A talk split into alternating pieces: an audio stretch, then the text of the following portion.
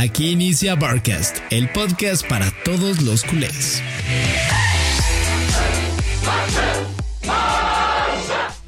¿Qué ondas, cracks? Empezamos con Barcast en un lunes movidito porque se acaban de terminar todas las jornadas de las ligas más importantes de Europa. Falta el Atlético, pero ¿a quién le importa el Atlético? ¿Cómo estás, mi Fede? Hermano, todo bien, amigos de Barcast, eh, bienvenidos a este segundo episodio de Barcast.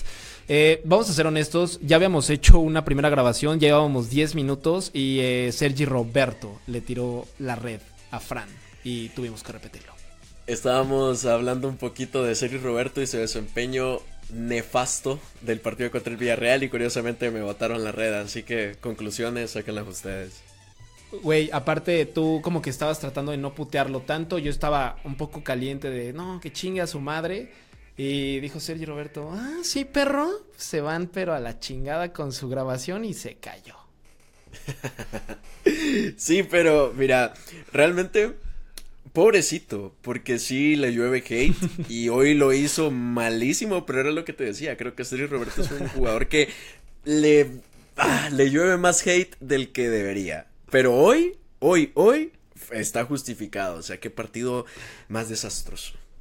Me, dio risa el pobrecito, güey. Sí fue un lástima de, ay, pobre vato, ¿no? Entonces, pero sí, no, aparte, voy a lo mismo. Subí un TikTok eh, de, de, ese tema. Estaba muy, estaba muy frustrado. Pero la neta es que yo sí intenté varios años respaldarlo. Luego le pasó lo de su mamá, que es terrible. O sea, de verdad, en esa parte fue un golpe muy cañón y, entiendo el por qué.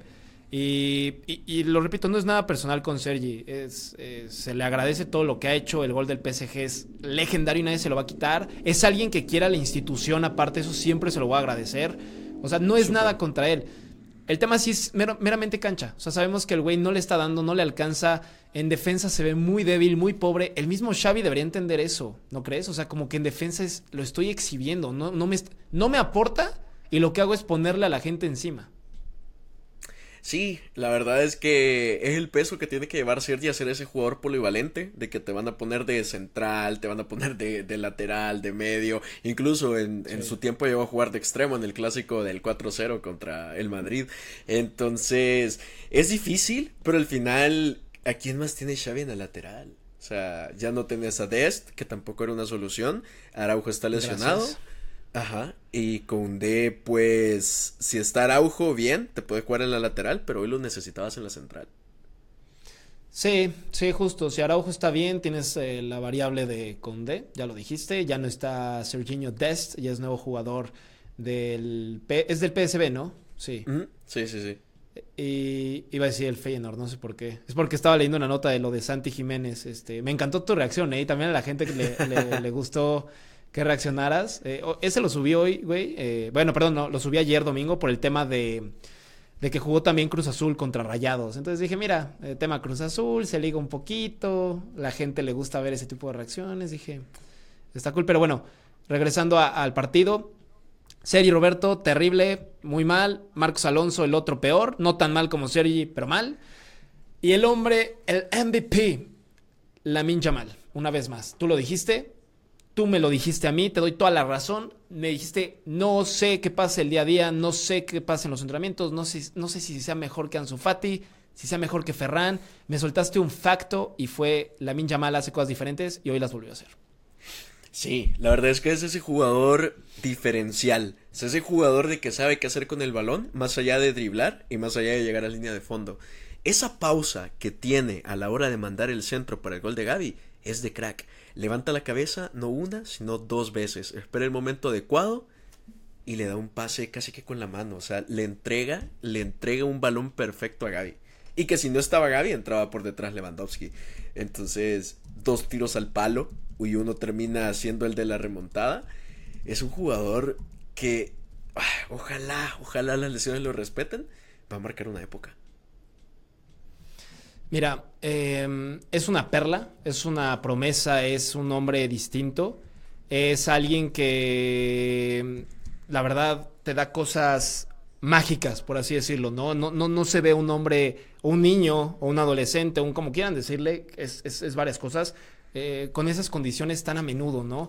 lo, platicábamos eh, en la primera grabación, lo platicábamos incluso antes. No es, no es Messi, no, no es un Lionel Messi, es, es más un perfil justo. Kylian Mbappé, Dembélé, que de repente, pum, suelta un chispazo y se pasa entre dos hombres y le pega muy rápido. Eso es Yamal, pero es muy listo. La asistencia que hoy le da Gaby, que es el primer autor del gol al minuto 12, eh, se me hace de alguien bastante inteligente y ojo, mandó dos tiros a los palos. Estuvo bastante cerca. Uno un, casi un golazo con pierna derecha y el otro eh, también pasó muy cerca, disparó y pegó en, un costado, pero, pero el Barça se agarró a un niño de 16 años y no lo digo como algo malo, lo digo como lo que fue, amigo. O sea, se agarró un niño de 16 años, listo.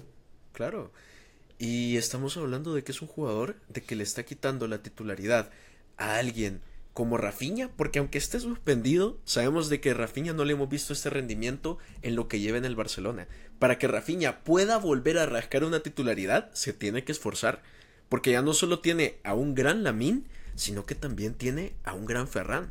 Entonces, que un niño de 16 esté tocando la puerta, no solo para ganar minutos, sino para ser titular, y no solo por descarte, sino por calidad, te habla el jugador que es y el que puede llegar a ser. Sí, no, tremendo. Eh, hoy el Barça salió con Ter Stegen, salió de línea de cuatro Sergi Roberto, Alonso por la izquierda, Christensen y Koundé en el centro, Oriol Romeo, Frankie de Jong, Gundogan en el centro y arriba Lewy, Yamal por derecha y Gaby por izquierda. MVP fue Yamal, no hay discusión en eso. Aplausos de verdad, Fran, para Oriol Romeo. Qué, qué callada de hocico nos está dando a todos. Yo procuré no criticarlo, no dije nada malo, te lo voy a ser honesto y no por quedar bien. No, no, no dije nada porque ya ha pasado que jugadores así llegan y nos callan la boca y los que prometen más no hacen nada. Entonces dije, mira, tranqui hasta que juegue y hasta el día de hoy Oriol Romeo, qué bueno que es titular porque se lo merece. Lo que muestra en la cancha es otra cosa es un guerrero. Mira, a mí un jugador así me hacía tanta falta ver en el Barcelona. Un jugador con mucho físico, pero tampoco torpe con el balón. Claro, no es Busquets, pero es un jugador que no le quema el balón y te sabe limpiar una zona. Ya va probando varias veces desde fuera de área y eso puede terminar en una sorpresa positiva. Ajá. Y, y cerca, güey. Las banda bien, muy, muy cerca. No, y el Madrid ya lo sabe, ese tiro que les traigo en el palo en pretemporada. O sea, eso no es al azar, o sea, estamos hablando que lo trabaja. E, ¿Y te has dado cuenta que no le da miedo de pegarle aparte de, zurda? O sea, no, cuando le viene con la izquierda dice, ni madres, le doy de zurda y, le da bien, ¿eh? También. ¿Sabes qué siento? Que no era malo, pero en el Barça ha mejorado. O sea, el día a día, día eh, sí se le está notando que es alguien diferente y se entrena diferente de un equipo con todo respeto del Girona que es un equipo chiquito, a un equipo grande como el Barça, el día a día se está notando esa evolución. Y fíjate que otra cosa que lo ayuda es que el spotlight, eh, que mamón me escucho, pero no sé cómo decirlo, la atención no está en él, porque al final él hace el trabajo sucio y el que está brillando gracias a Oriol Romeo, el que hace el trabajo tras bambalinas, es Frankie de Jong. O sea, ha hecho una simbiosis ese centro del campo de... Oh, o sea, está potenciando al que para mí es el mejor jugador actual del Barcelona. Cabrón, sí, güey, completamente. Y Frankie, otro jugador que dio un partidazo hoy, merecido con premio, eh, con una anotación. Le queda un rebote al minuto 15, 3 después del de Gaby. Y ni cuando vi que le caía a Frankie de Jong, dije, es gol. ¿Sabes que hay esos jugadores en el Barça y uno es Frankie? Que le va a quedar y no la va a fallar. Ya tiene tanta calidad que dices, esa pelota está dentro, terminó dentro.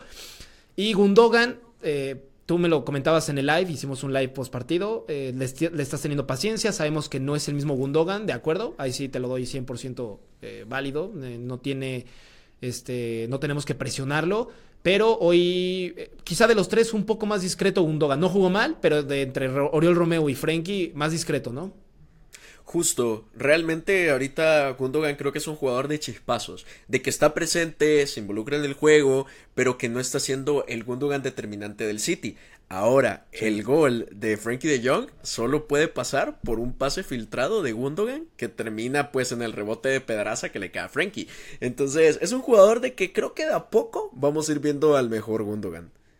Sí, sí, es cuestión de tiempo. O sea, aparte Ilkay es bueno, es muy muy bueno, se va a entender. Creo que le ayuda también que esté Pedri de repente para asociarse con él. Sabemos que unos pensarán, bueno, o juega Pedri o juega Gundogan. No, venían jugando Pedri, Gundogan y justamente Frankie también y Oriol Romeo estaba jugando con cuatro y, y, apostaba más este por sentar a Gaby porque no venía bien, venía de su lesión de la espalda todavía. Entonces, eh, yo creo que cuando igual Pedri pueda empezar a combinar con Gundogan va a ser bastante interesante. Pero amigo, antes de meternos igual en los temas, temas, temas, muchas, muchas gracias a los cracks. Están cabrones, son una comunidad perrísima. Me, han impresionado. Eh, yo los este, respaldo hasta la muerte a partir desde antier, desde hace una semana, de toda la vida. Ya tenemos mil seguidores en TikTok. Ya tenemos 100 suscriptores en YouTube. ¿Y tenemos cuánto, güey? Desde el jueves para acá son cuatro días. No, hombre, y deja mil en, en TikTok, estamos cerca de los 1100.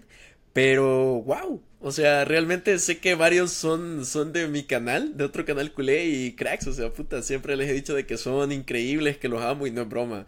Eh, con, con Fede, o sea, estamos más que agradecidos y se los queremos compensar, la, la verdad. Yo, yo, yo, yo quiero decirlo como es. Yo vengo aquí a ganarme a, los cracks, güey. Porque ustedes son una familia, ustedes ya se conocían. Yo vengo a ganarme ese lugar, yo a, jugarme la titularidad como si fuera el Barça, güey. Entonces, eh, de verdad se los, se los agradecemos mucho. Y cuando los veníamos platicando, Fran y yo, cuando lleguemos a los mil, que no es nada complicado, si en cuatro días hicimos más de 100 ya en YouTube, si llegamos a los mil suscriptores en YouTube y a los mil suscriptores en Spotify, en Spotify no son suscriptores, son seguidores, ¿ok? Son followers, es que le das a seguir y, listo. Si llegamos a los mil y mil, les tenemos una sorpresa muy heavy involucrada con jerseys. Entonces, es garantizado. Cuando lleguemos a los mil y a los mil, jerseys. Se la dejamos ahí, mis cracks. Así que usos. Sencillo. Pero bueno, no se olviden, aprovechando este corte comercial, ya saben, suscribirse, darle like, compartir, dirías toda esa madre, esa vaina, igual, ya saben, eh, les voy a estar eh, por ahí tirando el tuning de forma orgánica. Regresando al partido. Eh, qué bien jugó también. me gustó mucho el em, Lewandowski hoy. O sea, hoy no me desagradó tanto. Hoy siento que entendió que se tenía que quedar en el centro. O sea, que él hace más daño en el centro. Y cuando se quedó en el centro, es cuando empezó a tirar. Creo que su primer remate al arco fue que la tiene de espaldas y que voltea con izquierda rápido, le pega y, la desvía este Jorgensen, ¿no? El portero del Villarreal. Pero eh, estos partidos que venía jugando Lewy, güey, no sé si notaste que le gusta mucho bajarse para recibir balón, para crear jugada, para recibirla, sentirla un rato, pero es ahí cuando Lewy no marca diferencia y se pierde. Fíjate que en el primer tiempo, de hecho, hubieron jugadas donde Lewandowski bajó bastante y de hecho abrió bien las jugadas. Lo que pasa es que lo que decís, si él está abajo, ¿quién define? Porque no te va a definir Gaby, o sea, te metió un gol, pero no es el killer del área. Entonces, yo creo que lo de Levi, ¿sabes qué factor fue el que le permitió estar más en el centro? La entrada de Ferran Torres. Porque le permitía a Lewandowski ser ese jugador referente. Y puta, qué bueno que este, que este maje de Ferran está en modo. No sé, en modo sexo. Porque balón que toca, balón que convierte en jugada peligrosa. Entonces, hoy le puso un mano a mano lo liberó de marcas y ya vimos que metió un gol y tuvo para un segundo que le pudo dar a Ansu Fati, la, la resolvió individual y pues se la atajaron. Pero ya estamos hablando de que es un Lewandowski que está teniendo llegadas, que en dos partidos no había tenido. Sí, sí, es buena, muy buena noticia. Aparte hay que recordar que Lewy llegó para ser ese hombre diferente. Te quedas sin un Lionel Messi y estuvimos una temporada sin alguien determinante y llega el señor Roberto, como muchos le dicen, Roberto Lewandowski, y, y es ese hombre. Entonces, Qué bueno que marcó. Aparte, se lo dije a Fran en el, en el live, te lo dije, güey. Eh, es importante que nuestro 9 o cualquier 9 marque, porque se empieza a sentir confiado, tiene seguridad, este, empieza a sentir el gol y sabemos que cae uno y empiezan a caer los demás. Pero cuando no sale de esa racha un delantero centro, es cuando peor se le complica. Entonces, eh, eh, fue, fue muy importante. ¿Qué te pareció para ti el, partido? De, de, en general del equipo, o sea, le das qué nota le darías? Uf, mira, si junto los dos tiempos, le voy a dar un, un 7. O sea, para mí 7 es pasar raspado. O sea, para mí 7 es pasaste, lo hiciste bien, pero hasta ¿Tú, ahí. ¿Tú cómo pasabas en la escuela, güey? ¿Raspado? Fíjate que mi colegio era medio exigente, men. Entonces, para mí, 6 dejabas la materia, 7 la pasabas. Y todavía te decían, esfuércese, esfuércese, papito, o la va a dejar. Entonces, para mí, un 7 es, pasaste, lo hiciste bien, pero ojo. O sea, aplicabas el modo sexo, o sea, brutal.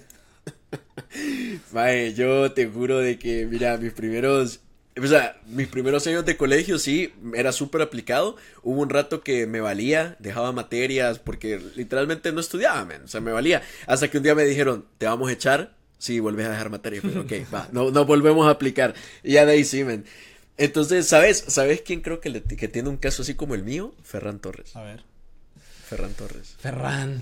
Sí, güey. Porque aparte, a ver, te, voy a dejar el tema Ferran para que te liberes con el... ¿Para ti qué es tiburón o es Fénix?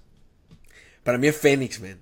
O sea, sé que él ha agarrado el mote de tiburón, pero para mí, los fans, puta, nos quedamos con el Fénix, es que es lo que es. Sí, güey. Sí, y la prensa lo, lo ha dicho eh, y se ha comprobado. Entrena doble. O sea, él llega antes a los entrenamientos. Le está metiendo un buen. Entrena, no se quiere ir y se está reflejando en goles y qué bueno, si alguien se lo merece es Ferran Torres, también está queriéndose ganar un lugar y viste cómo celebra hoy, celebró como como loco, como si hubiera sido el gol que nos mete a las, a las semis de Champions, pero está bien, porque eso es lo que necesita ahorita también el equipo. No se les olvide que aunque seamos campeones de liga y vengamos de hacer un mejor torneo que el odiado rival, y sí lo voy a recalcar porque sabemos que hay de dos cosas, al Barça le tiene que ir bien y te comparas mucho con el Real Madrid como ellos con nosotros. Aunque ellos no quieran decir lo mismo, es la realidad y lo toco así tal cual y tan crudo. Pero lo que voy es, es un equipo en, en, reconstrucción, Fran. Entonces, qué bueno que el Barça tenga a Ferran en ese nivel porque es un equipo en reconstrucción y necesita esos hombres que te den esos huevos, cabrón. Total, y fíjate que el Madrid tuvo su Fénix, no lo voy a comparar, simplemente es el hecho de jugadores que no venían bien, criticados y que al final ya están respondiendo. exacto, exacto. Y, el tope de, de Vini está cabrón, güey. y apurame, yo creo que Vinicius no ha tocado su tope. O sea, creo que es un 3 mundial hoy. tal vez hoy, hoy, como ha arrancado la temporada, no más su lesión pero la temporada pasada, si hablamos puramente de extremos, yo creo que sí. Un top 3 no lo saco de ahí. Sí.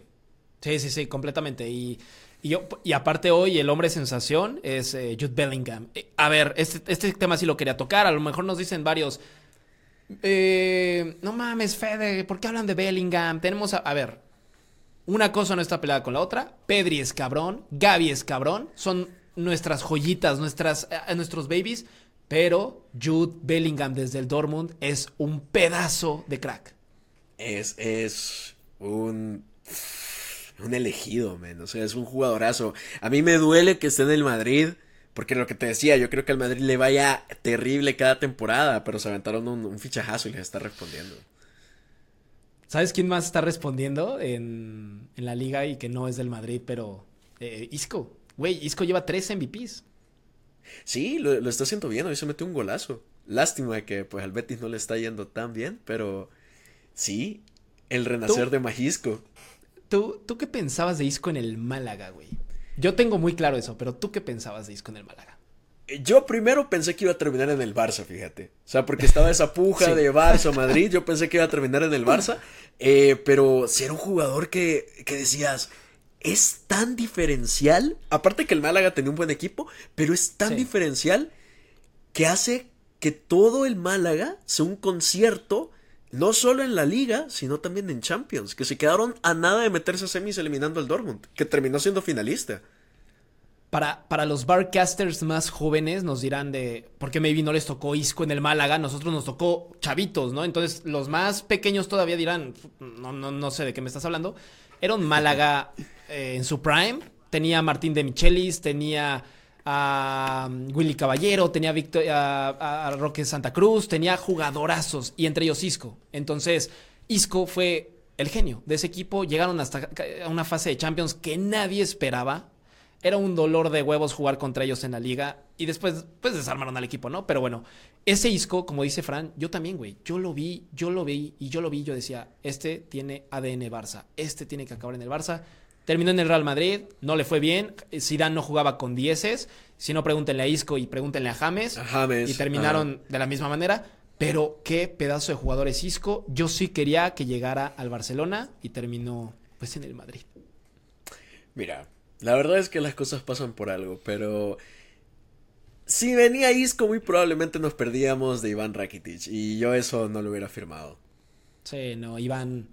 Se le quiere un chingo, ¿no? A Iván, yo a Rakitic lo veo en el Sevilla y, quiero que le vaya bien. Hoy, por ejemplo, jugó Denis Suárez, ¿no? Con el Villarreal. Sabemos que quién es Denis Suárez, también Jorge Cuenca, que estuvo en el Barça, pero este ya acabamos con el tema como tal del análisis. Al Barça le falta mucho por mejorar, pero hoy saca un resultado cabrón, güey. Me gusta que hayan ganado, que bueno, es, un- es importante no perder puntos de inicio.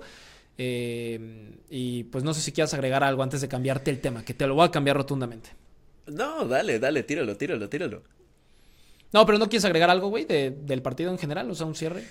Ah, yo sí, o yo sí le quiero poner un poquito de énfasis a lo que hizo Xavi Hernández hoy. Porque con el equipo perdiéndolo y haciéndolo mal, tomó la decisión y se tomó los huevos de sacar a Oriol Romeu, meter a Ferran, cambiar el esquema e ir a por todo. Le salió bien, le pudo salir mal, pero se le vio también otro equipo, otro, otra cara al equipo.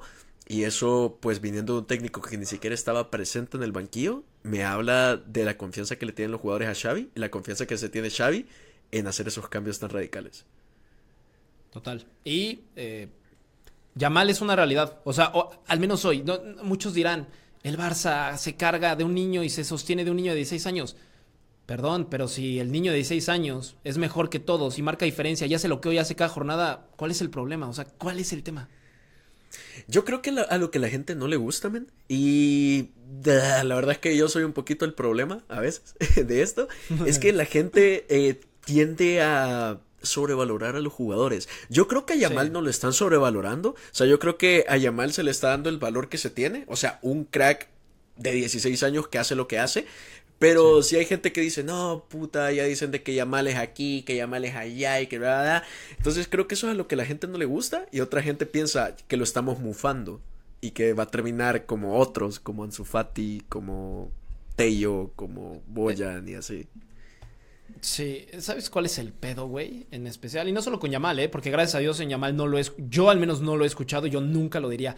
Yo, yo no sé tú, yo nunca comparo a nadie con el nombre Messi. O sea, para mí Messi no, ya, no es comparable con ni con Ansu Fati, ni con nadie. O sea, no va a existir otro Lionel Messi y seguramente tú y yo vamos a morir sin ver otro Lionel Messi, pero... Siempre salen en España en especial y en otros países eh, el tema de el nuevo Messi, el, el Messi mexicano, el Messi estadounidense, el Messi tal. Y Yamal, con que no le pase eso, vamos a estar tranquilos. Pero un tema que queríamos platicar es justamente los jugadores que prometían mucho, güey, y se terminaron perdiendo. Hoy jugamos contra uno de ellos, Denis Suárez. Denis Suárez. A mí, a mí me gustaba mucho Denis Suárez cuando estaba en el Sevilla, que era cantera del City y todo. En el Barça creo que no lo hizo tan mal, pero recibía muchas más oportunidades André Gómez y eso sí me cagaba de Luis Enrique. Moría con André Gómez y creo que Denis Sí. lo hacía mejor. Al final, pues Denis es un jugador eh, de chispazos y no más. Sí, no. eh, para ti, a ver, yo tengo aquí una listita y los tengo igual claros en la cabeza, pero para ti, A ver. top 3 jugadores que prometían que fueron joya de la masía eh, y nada. Mira, creo que el primero, Boyan. Creo que a Boyan sí lo teníamos muy alto. Y, Para ti, top o uno. sea, para mí top 1, es que men, o sea, tenía el récord de goles en categorías inferiores.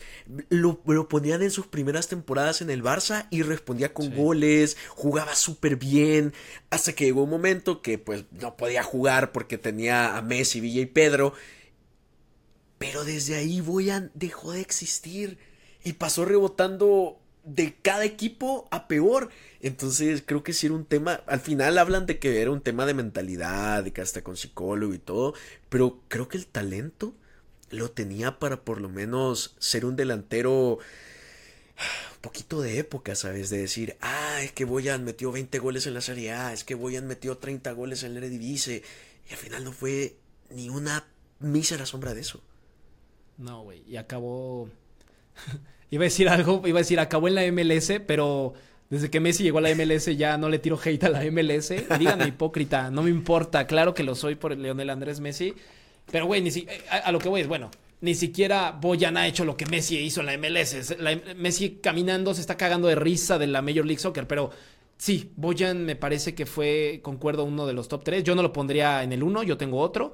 Este, pero sí, uh -huh. completamente. ¿Cuáles son tus otros dos? Mira, yo sí voy a poner de segundo a Ansu Fati porque sí le tenía. Mira, no está terminado, puede recuperarse, puede, puede o sea, no lo doy por, fini por hecho, pero. O sea, realmente Ansu Fati antes de su lesión era un cabrón. O sea, sus primer, en la 2021 que lo lesionan, ese cabrón metió más goles que Vinicius Jr. jugando treinta y pico partidos menos. Era, era un diferente, marcó en un clásico, marcaba dobletes, era, era un cabrón. Y tenía, quiero ver, eh, 17, 17, 18 añitos. Y hoy, lastimosamente, sí. no, es, no es lo que era, tenía, pero. Tenía las dos es, güey. Era eficiente y eficaz. Y sabía dónde estar. Creo que esa inteligencia de moverse fuera y dentro del área. Mmm, se lo he visto muy pocos jugadores, te voy a decir. ¿Lo ves no, no lo quiero decir, pero me vale madres, lo voy a decir. ¿Lo ves sobrado? O sea, ¿lo ves de repente como que ya con otra actitud o, o no, o estoy loco?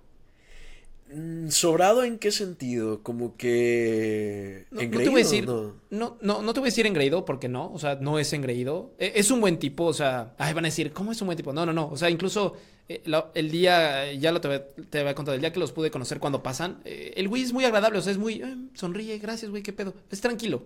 Se le ve tranquilo. Mm. Pero a lo que voy es. Como que no sientes que después de que tomó el 10 ya fue otro Ansu Fati también. O sea, en personalidad, como que siento que pues te, yo creo que naturalmente, güey, te sube el ego. O sea, tomar el 10 de quién? De Messi te sube el ego.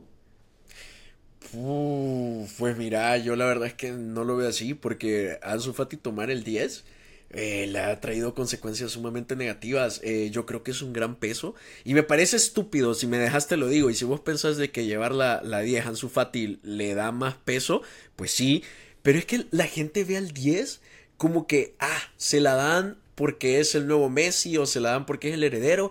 Cabrón, se la dan porque se la tienen que dar a alguien por huevos. En la liga no puedes desechar un número de primer equipo. Entonces, le hubiera dado, ponele, se le hubieran dado a Pedri, Pedri tuviera más peso del que hubiera llevado siendo el 8. Y le estuvieran tirando mierda, no es digno sucesor y bla, bla, bla. Entonces, yo creo que Ansu Fati, el 10 ha sido una cruz. Sí, sí, sí, sí. Yo creo que sí lo ha cambiado, no, no solo el 10, o sea, yo veo Ansu Fati y no son las mismas expresiones que le veía cuando era más chico.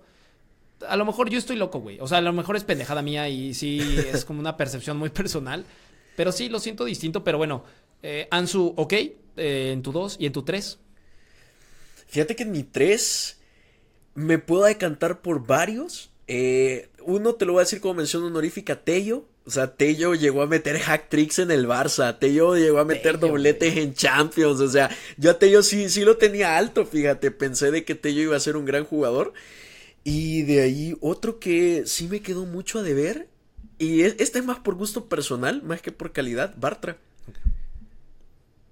Bartra, Güey, creo Bartra, que... claro. Sí, yo Bartra sí decía, cuando se vaya Puyi, este cabrón va a ser el que va a tomar la batuta y ta, ta, ta, y no. Me decepcionó mucho Bartra, ese fuera mi tercero.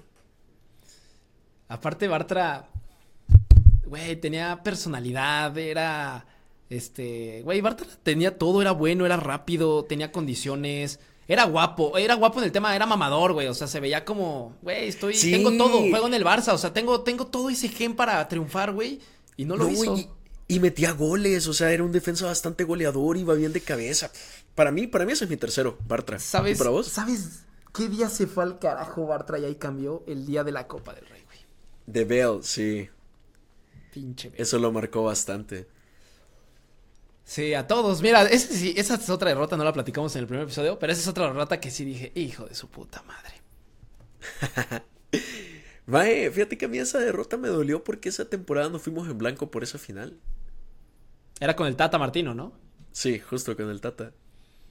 Pinche Tata, aquí lo aman, güey. En México, puta, es ídolo ese güey. ¿En serio? No, yo, yo pensé que lo odiaban por, por lo del mundial y la selección y todo eso. No, güey, es, es sarcasmo. lo- la gente lo odia. O sea, si el Tata se para Ah, mañana aquí, lo, lo le escupen, güey. O sea, suena horrible, pero la gente aquí lo odia. Yo no, yo. Me mantengo. Han habido peores. Ajá. Sí, güey, claro. Y aparte de la selección, la gente. Mira, yo no soy. A lo mejor me putean por esto, pero yo no soy fan del Tri ni de la Liga MX. Este, o sea, no soy fan de entregado como tal. Yo sí, a mí, critíquenme, yo sí grité los goles de Messi de Argentina contra México. Y se los voy a decir rapidísimo, porque Messi era su último mundial en- en- para poder ganarlo y lo ganó. Y que bueno, México tendrá 3 millones de mundiales en adelante todavía toda su vida, pero para Messi era el único. Y por eso ese dije, güey, este mundial yo soy mesista, no soy, del, no soy de México. Y me fui con Messi, güey. Pero bueno, ese es tema aparte. Para mí, top 3. Eh, Bartra lo voy a meter como 3 en, en ese tema, me, me convenciste. Yo también olvidé a Bartra, güey. Cuando lo dijiste para mí fue como, güey, Mark Bartra completamente. Eh, yo en 2 voy a poner a Munir, güey. A mí Munir me gustaba mucho. Munir tenía condiciones. Le pasó algo que les pasó a muchos, que fue el mejor tridente en la historia del fútbol para mí, que fue Luis Suárez, Neymar y Messi. No podías hacer nada Total. contra esos tres. Pero cuando llegó a entrar en Copa del Rey y en partidos moleros, lo hizo bien, güey. Marcaba, ma- asis- asistía. Y no era un habilidoso, no era alguien que decías, wow, qué magia en los pies. No, pero era un jugador. eh, cuando tenía que pasarla, era inteligente. Cuando tenía que marcar y darle, tenía calidad. Entonces, para mí, Munir me gustaba mucho el perfil que tenía. No era lento, era rápido, tampoco era muy rápido. Era como un jugador equilibrado, balanceado en todos los aspectos, para mí. Entonces, yo, yo pondría a Munir. No sé qué te parezca Munir. Fíjate que Munir nunca fue un jugador que diera, wow, este cabrón va a marcar una época, ta, ta, ta". De hecho, Sandro me parecía con mejores cualidades, pero sí, o sea, era válido en su momento Munir el Haddadi y todo el mundo, wow, el Messi marroquí. O sea, Sí. España hasta lo hizo debutar para que no se lo llevara a Marruecos. Ajá. Ha salido un el Messi el salvadoreño, güey. Porque en todos lados ha salido el Messi del país. Aquí, no, men, o sea, aquí no nos... ha- No, puta. No, fíjate que aquí hasta cierto punto conocemos nuestro nivel y pode- podemos decir "Ugh, el nuevo, pues que ni eso he escuchado, fíjate, del nuevo mágico. Pero no, o sea, estamos conscientes de que aquí no ha habido un cabrón que vos digas el nuevo Messi, el Messi salvadoreño. No, man, no. Ota, güey, acá han salido varios y uno está compartiendo. Lo, lo voy a poner empate con el 2. O sea, te voy a dar un bonus track. El, eh, eh, Giovanni Dos Santos, güey. Me imaginé, me imaginé. Mira, yo no soy fan de Giovanni Dos Santos. Mm. Su, su carrera la tiró a la basura. Es un güey que le metió a la peda, le metió al desmadre, le metió a lo que no le tenía que meter.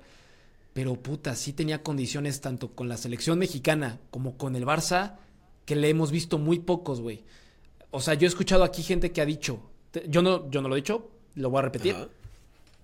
Había gente que le veía condiciones de Hugo Sánchez. O sea, llegar a, llegar a un prime de, güey, tiene tanta calidad que puede llegar a ser un Hugo cercano. Así, güey. Wow.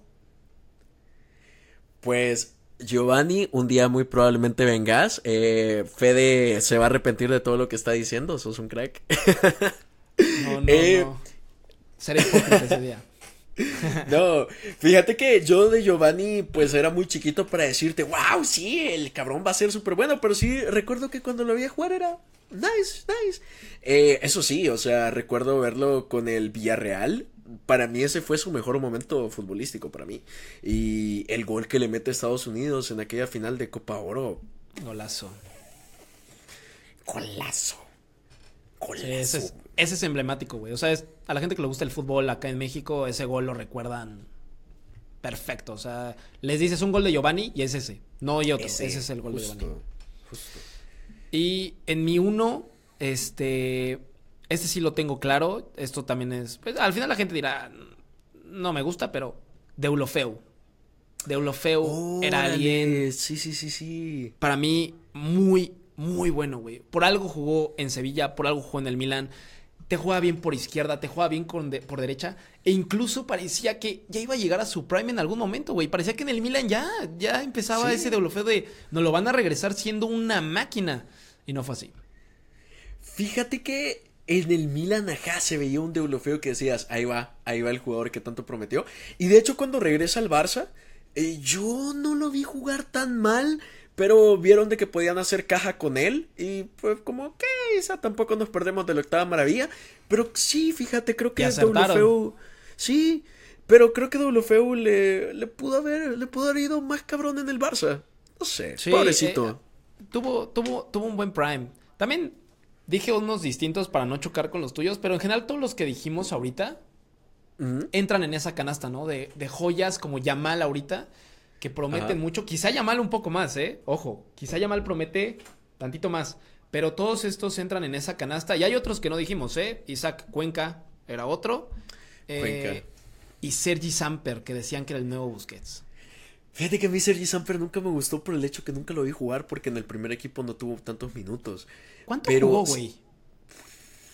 Sabrá jugar. Creo que yo lo vi una vez, nada más, creo, creo una vez jugó poquísimo. De ahí otro que sí me gustaba bastante y sí pensé que tal vez no iba a marcar una época, pero que iba a ser un jugador un poco importante era Montoya. Ay, Martín Montoya, sí. Martín Montoya. Y iba mal. Y, era en esa época donde Dani Alves estaba en un prime, pero ya, ya empezamos a decir, ok, cuando no esté Dani Alves. ¿Sabes cuál es el problema? Tengo una teoría. E, esa generación del último triplete, como que todos los chavitos que tocaron nos ilusionamos con todos. O sea, era, Munir, era Sandro, era Montoya, era. Um, Denis no, creo, creo que Denis todavía no, ¿sí? Sí. No, no. No, Denis llega en la 16-17. Ok, sí. Tienes razón. Era Samper. E, e, era Ter Stegen. Ter Stegen sí se hizo un hecho, güey. Gumbau, claro. Ajá.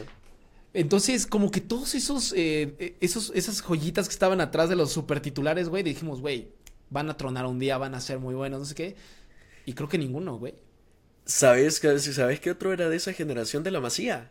Onana y Adama Traoré. Onana, claro, Adama. Y era la Dama Delgado, tienes toda la razón. Y Onana era. no jugaba nada.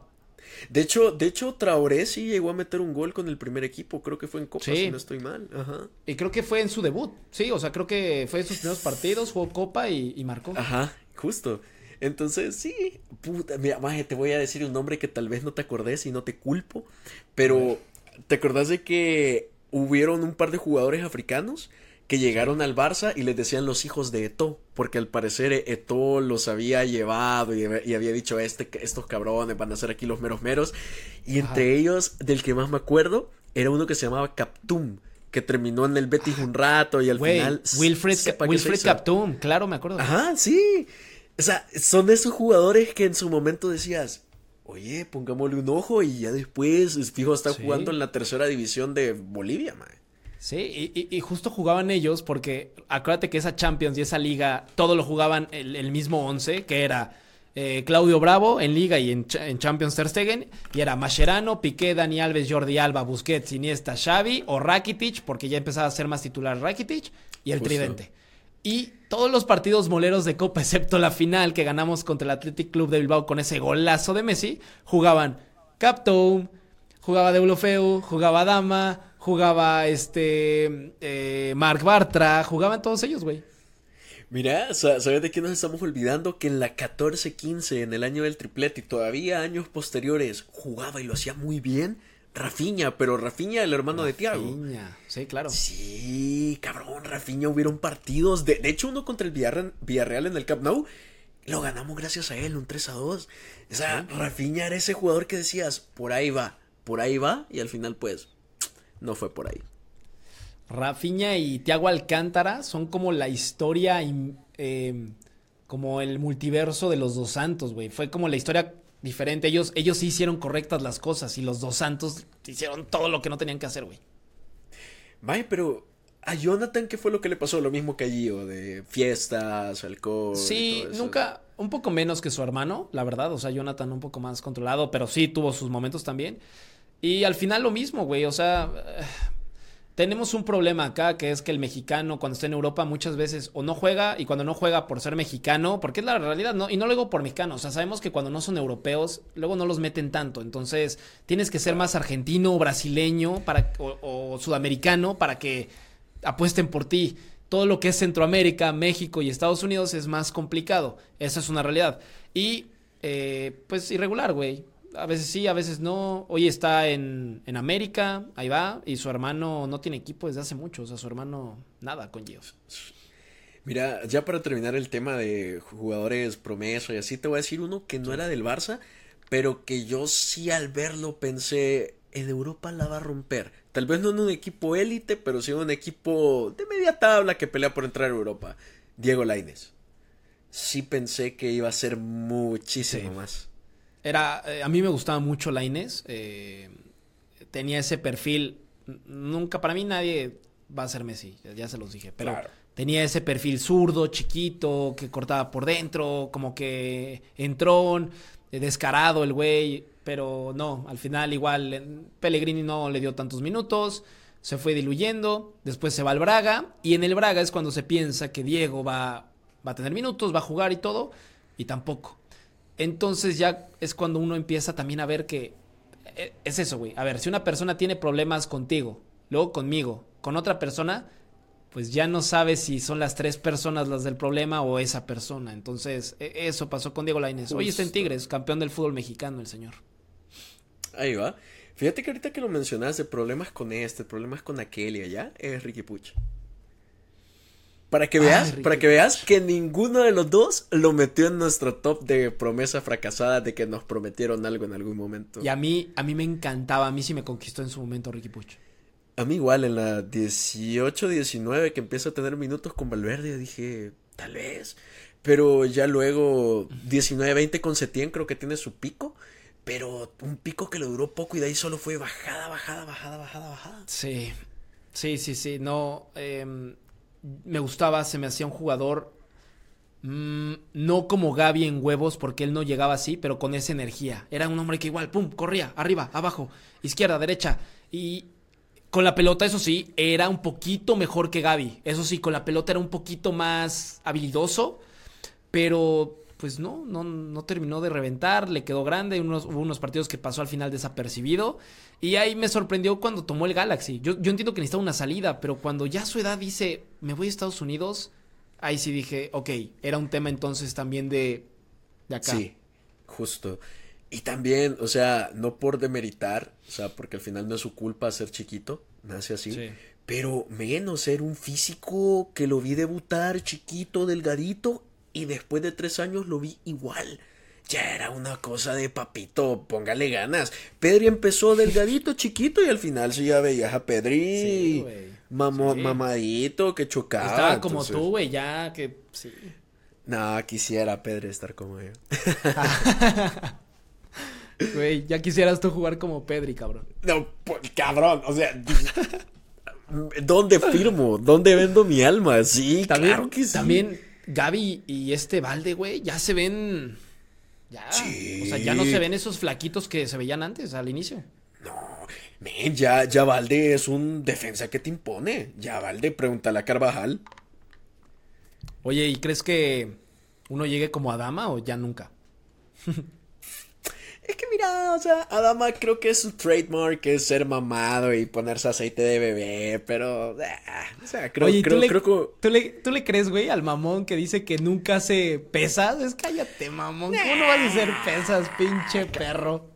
Es imposible de que tenga ese físico sin levantar una puta pesa, no se puede. Para, para los que no sepan de qué hablamos, pero seguro saben, la mayoría, un día lo entrevistan y ya este- era cuando seguía en el Wolverhampton, el- ¿no? Sí, ahí seguía. Porque ahorita ya está en el Fulham. em, y le dicen al güey que, pues que qué dieta hace, que qué hace en el gimnasio, que por qué se ve así.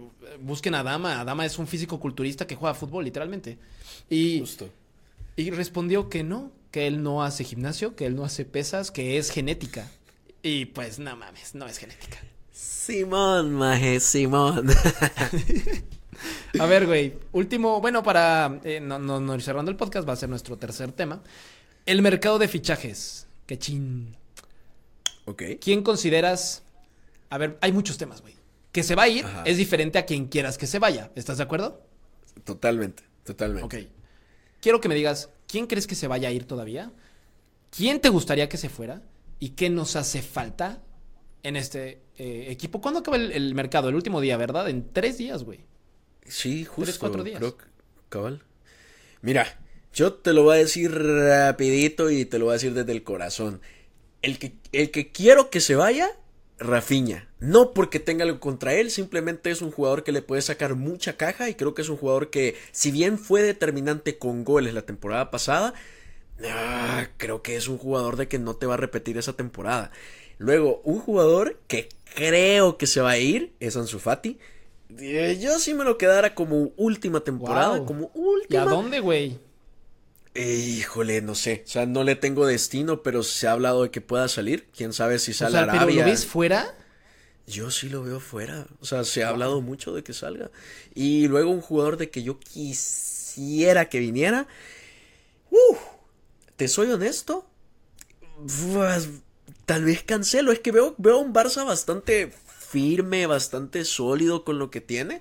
Y pocas, pocas carencias más allá de los laterales. Entonces creo que un cancelo, viendo las posibilidades que tiene económicamente el Barça, es al, al que quisiera. Y más que está descartado, ¿no? O sea, Cancelo no, es- está disponible y encontrar un lateral de ese nivel, el Barça tiene que aprovechar y, ok, tengo que ponerme trucha para traer este cabrón porque está disponible y, oh, ¿qué me hace falta? Un lateral derecho. Oh, ¿desde hace cuánto? Desde hace un chingo, cabrón. Entonces ve por él. Entonces, Cancelo tiene que venir sí o sí. Ahí completamente de acuerdo contigo. Antes de que yo diga mis nombres, ¿alguien más tiene que llegar, güey? ¿O con Cancelo estás? Es que fíjate que teniendo en cuenta la irrupción de Yamal, de que por izquierda estamos un poco huérfanos porque al final Xavi juega con cuatro medios, entonces traer otro extremo pues tal vez no lo va a usar.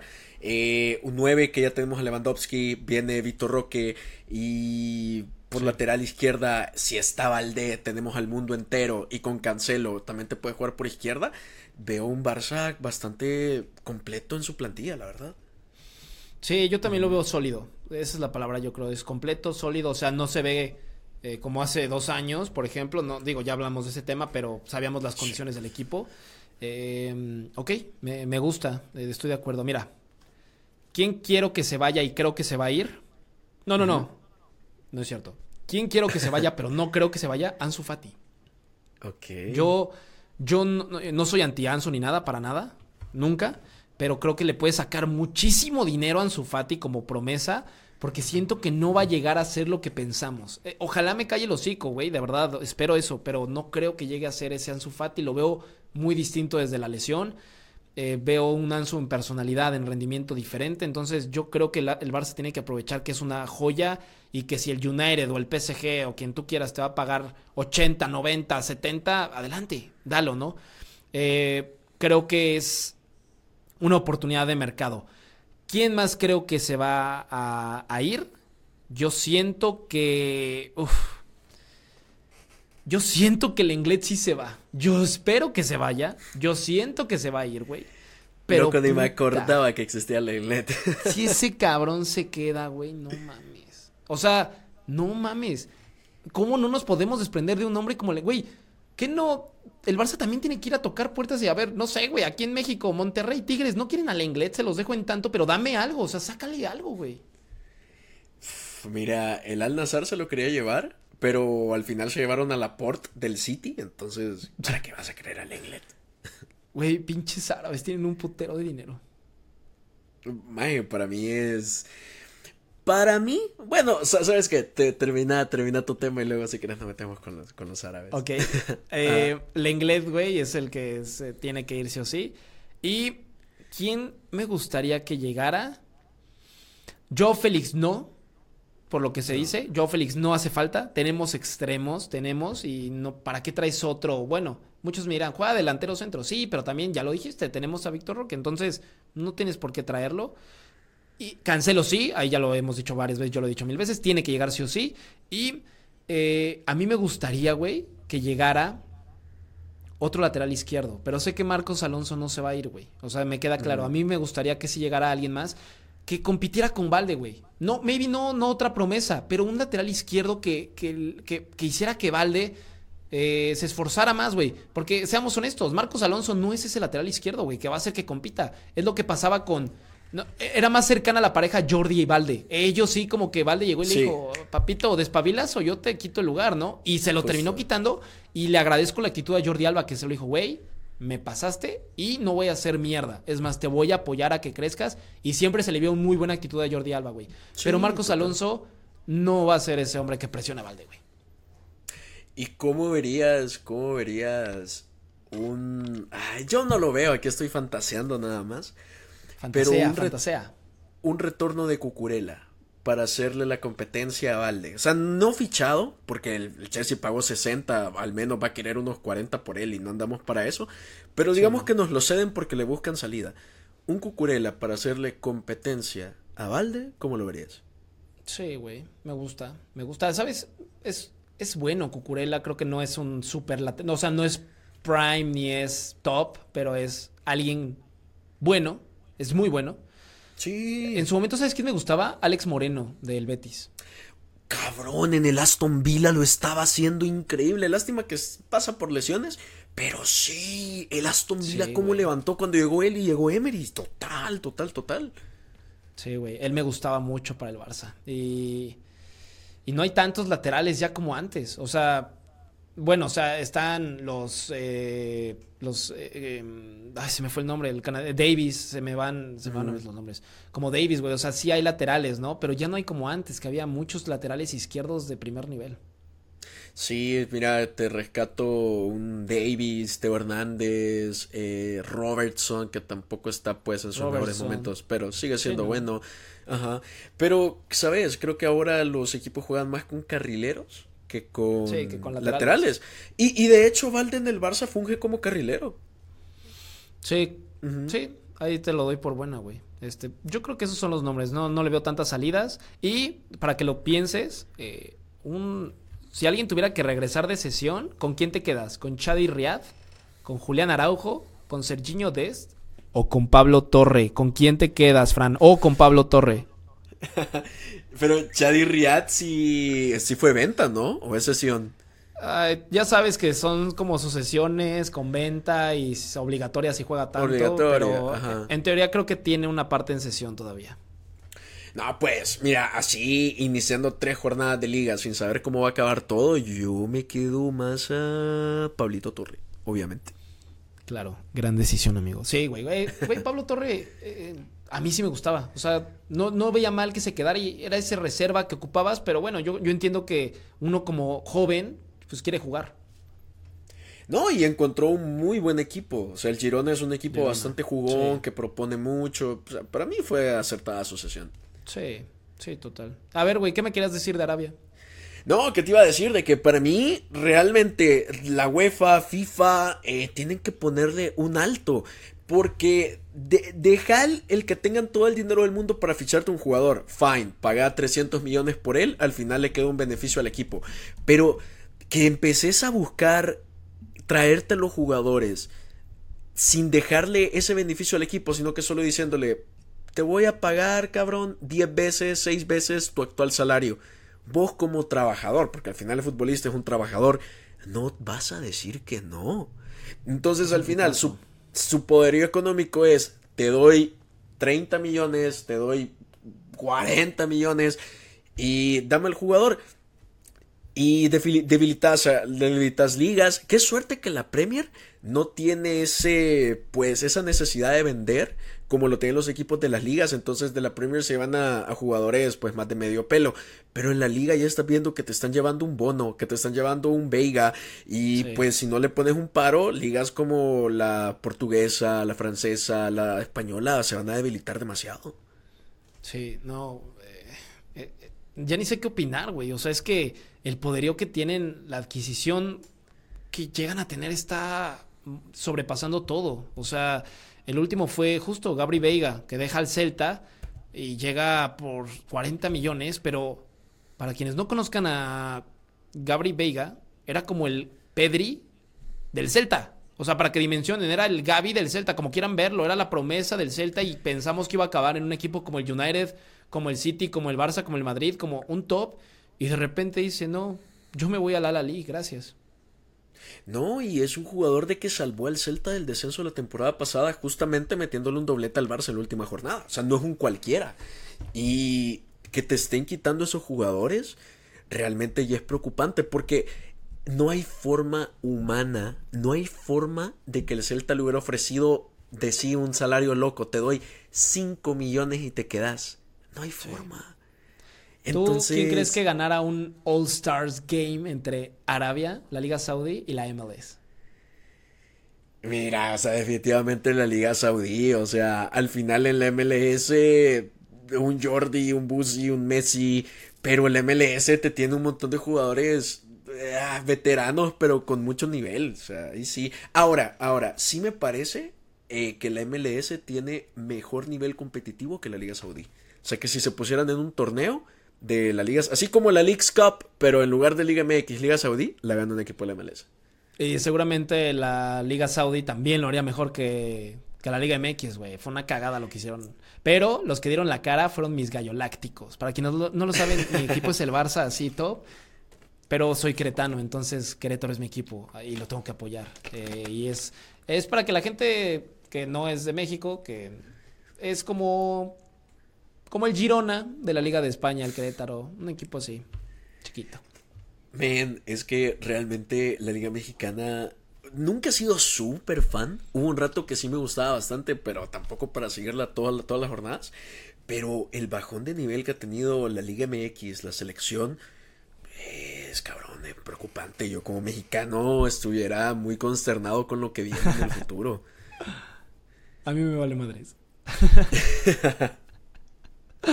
no, güey, sí, están, están del carajo. O sea, la selección anda mal, el tri anda mal. Eh, no, no, no se anda bien, güey. Pero no es, es una constante, no es de ahorita, ya, ya llevo un ratito, pero.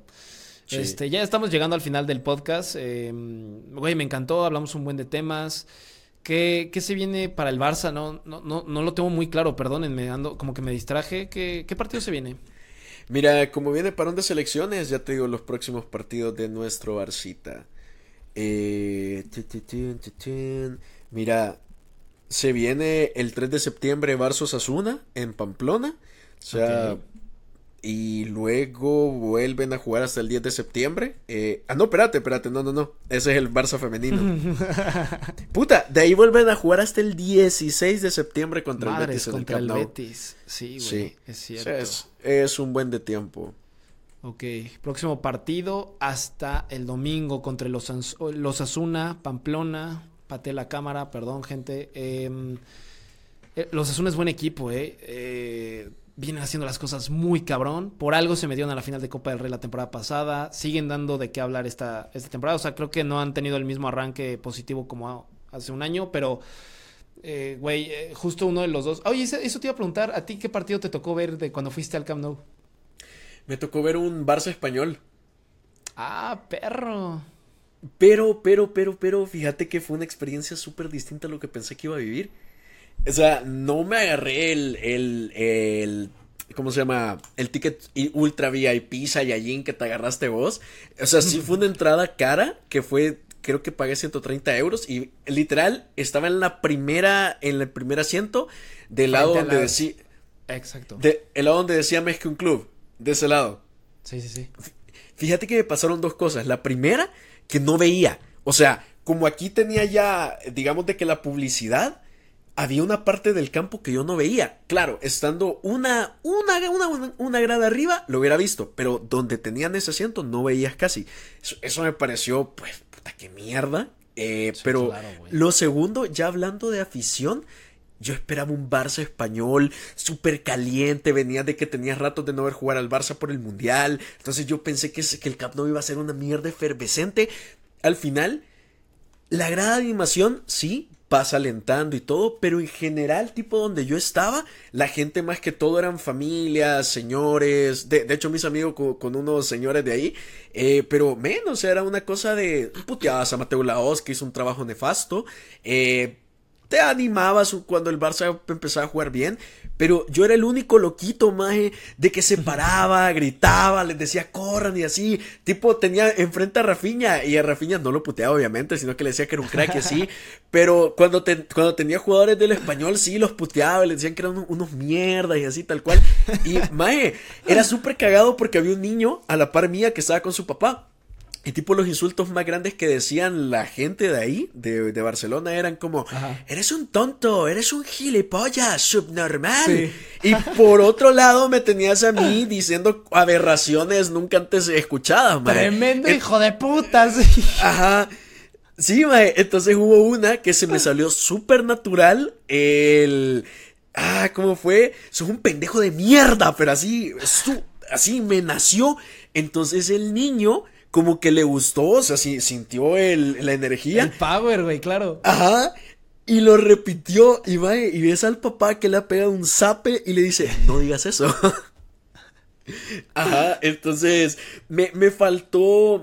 Me faltó de parte de la afición en, en general ese, esa calentura de es un derby. Lo, lo sentí como que se estuvieron jugando ¿Cuán- contra. cuánta gente Racing. fue, güey? Fíjate que sí fue bastante. No sé si el estadio se llenó. Mi lado Sí. por lo menos sí. Pero si hablabas de que era a unos 70 mil, al Camp Nou le caben como 80 y algo. O sea, 70 mil Sí. por ahí. Mm. No, güey, sí estuvo abarrotado, güey. Verga. Y tú ahí enseñándole el francés que sabes a niños catalanes. Sí, maje, pero se, se, se fue con cómo vivimos la pasión los latinos. Yo, yo justo, y te lo preguntaba porque yo fui a un Barça Osasuna. Fui a dos, al Barça Betis y al Barça Osasuna. Busqué justo una fecha donde hubiera jornada doble en casa, güey. Entonces dije, ah, mira, como Ah, no me importaba quién fuera, pero dije, doble jornada, órale. Em, el Barça Betis me gustó mucho porque hubo varios goles. No, ahí, ahí no estaba tan cerca. En el que te digo que pagué el super mega hiper VIP que dices, güey, fue en el segundo. Y en el primero sí estaba también de ese lado, pero más arriba, como unas 10, 15 filas más arriba, pero justo también de ese lado. Eh, muy agradable, güey. Conocí a unos chicos, no sé si eran de la India o de algo así, que hablábamos en inglés y estuvimos un rato platicando. Y el del Barça Osasuna me pasó algo parecido, güey. Esa sí estaba muy adelante, en la zona donde, atrás de las bancas. Y había una pareja junto a mí. Y yo también les gritaba pendejada y media, güey. Pasaba Jordi Alba calentando y le gritaba, Jordi, Jordi, estás bien guapo, Jordi. Entonces la gente se cagaba de risa, güey. Porque pues los latinos somos así, güey. Gritamos pura mamada, la neta. O sea, aunque se ría la gente, no te da pena y empiezas a gritar pendejada y te media. vale verga. Güey, ese partido contra los Asuna fue que lo gana el Barça con gol de Jordi Alba, güey. No sé si te acuerdes. Y justo Sí, por claro, calentando claro. En, la, en, la, en la banca. Y hubo uno que le grité, la primera le dije, Jordi. Y le grité con unos huevos, Jordi. Volteó, güey. No supe qué decirle. Y yo como un pendejo nada más dije, suerte. Y me hace nada más así, güey. O sea, no, no esperé que volteara y la gente se está cagando de risa de qué pedo con este vato que viene solo gritándoles que están bien guapos, que la chingada, güey. Pero Ajá. justo, es una vibra diferente la que traemos. Imagínate un Camp Nou repleto un día de puros latinos, no mames, sería una puta bomba, güey. No, ma, ese sería un problema de seguridad. O sea, vos ves eh, la bombonera, vos ves el monumental, cómo se llena. No, fuera. Ah, y ahora te imaginas 80 mil eh, pendejos gri- gritando y muriéndose por este equipo. O sea, fue, fue un tema de seguridad, güey. Así te lo digo, y con esto voy a cerrar. Barcast va a estar tan cabrón, güey. Vamos a ser tan cabrones que vamos a estar en la inauguración del nuevo Camp Nou en 2024. Por Dios, güey, así te lo firmo. Puta, yo, yo lo firmo, yo lo firmo, yo lo firmo. Está firmado, está firmado, güey. Pues ya vámonos, Fran. Vámonos porque ya la gente tiene cosas que hacer. Eh, no se les olvide, Barcasters, eh, tienen que darle seguir al podcast, tienen que darse, darle suscribirse en YouTube. Si llegamos a mil y mil, güey, sorpresa cabrona, vamos a tener eh, invitados, les vamos a tener más sorpresas preparadas, dinámicas, etcétera, ya lo saben. Compártanos en redes, compartan los TikToks, guárdenlos. Me dijeron que Sí. guardar los TikToks ayuda, ¿verdad? O sea, guardarlos como en, en tu perfil también Sí, ayuda. me- sí, porque termina siendo una acción, es como un nuevo engage, o sea, te aumenta tu engagement rate, entonces sí. Güey, a todo que le den like, eh, seguir, eh, compartir, que a todo le den todo aunque ya lo hayan hecho, bombardeen, sean ese pinche fifas mamador, insufrible en redes de otros, así de verga este vato, güey, hasta que caigan. Total, y, y, y, y aprecien estos primeros dos episodios que solo hemos sido Fede y yo porque se nos va a unir ahí una personita. Una sorpresa que se van a cagar, Barcasters. En serio se van a, a- a cagar, literalmente. Es una persona que no les vamos a decir ni una sola pista, pero va a sumar mucho al podcast. Entonces, estamos negociando el fichaje todavía. Fran y yo nos hemos sentado. Fran está haciendo de Mateo Alemani, yo estoy haciendo de Deco. Estamos haciendo, tratando de hacer magia, güey. Sí, puta, tiene una cláusula de rescisión mero cabrona, pero ahí le estamos haciendo. Yo, yo, yo, Ah. yo, yo doy el here we go. ¿Tú das el Here We Go? Yo sí doy el Here We Go. Güey, cabrón, el que me urge es el de Joao Cancelo. Ese Here We Go me, puta, me va a quitar las canas que tengo. De verdad me urge. Pero bueno, ya nos vamos, Barcasters. Amigo, ¿algo que quieras agregar? No, nada, lo que ya dijiste, que nos sigan y, ¿cómo se llama? Cabrones, opinen, opinen, o sea, yo se lo juro, ustedes creen que sus 300 y pico de comentarios no los leo, los leo todos, no los respondo todos, obviamente. Entonces sus opiniones, lo que nos quieran decir de la cagaron en esto, me gusta cuando hablan más de esto y aquello, díganoslo y yo con todo el fucking gusto del mundo lo voy a leer y muy probablemente se lo voy a responder. Así que nada. Eh, son unos cracks muy cabrones. La verdad es que los, los, yo ya los amo también. Me voy a unir a su comunidad, me voy a ganar sus corazones con goles, con asistencias. Y pues nada, eh, eso es todo por hoy. Nos vemos el jueves y Vizca el Barça, amigo. Y Vizca Cataluña, adiós cracks, se me cuidan, feliz inicio de semana y les mando un besote en el Anastasio. Adiós. Barcast, el podcast para todos los culés.